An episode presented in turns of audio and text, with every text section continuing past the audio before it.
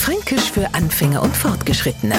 Heute Es Kracherle und es zündet mal an, dann macht's Bumm und das war's. Naja, es Kracherle ist halt ein kleiner Feuerwerkskörper. Langweilig, gell? Und drum kennen wir Franken nur ganz andere Kracherle.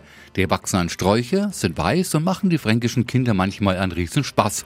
Das sind so Büsch mit kleine weiße Bäuern. Die zupft man ab, schmeißt auf den Boden und steigt drauf. Da wischt man besonders pralle noch Krachenschee und drum nennt man die halt bei uns Kracherle.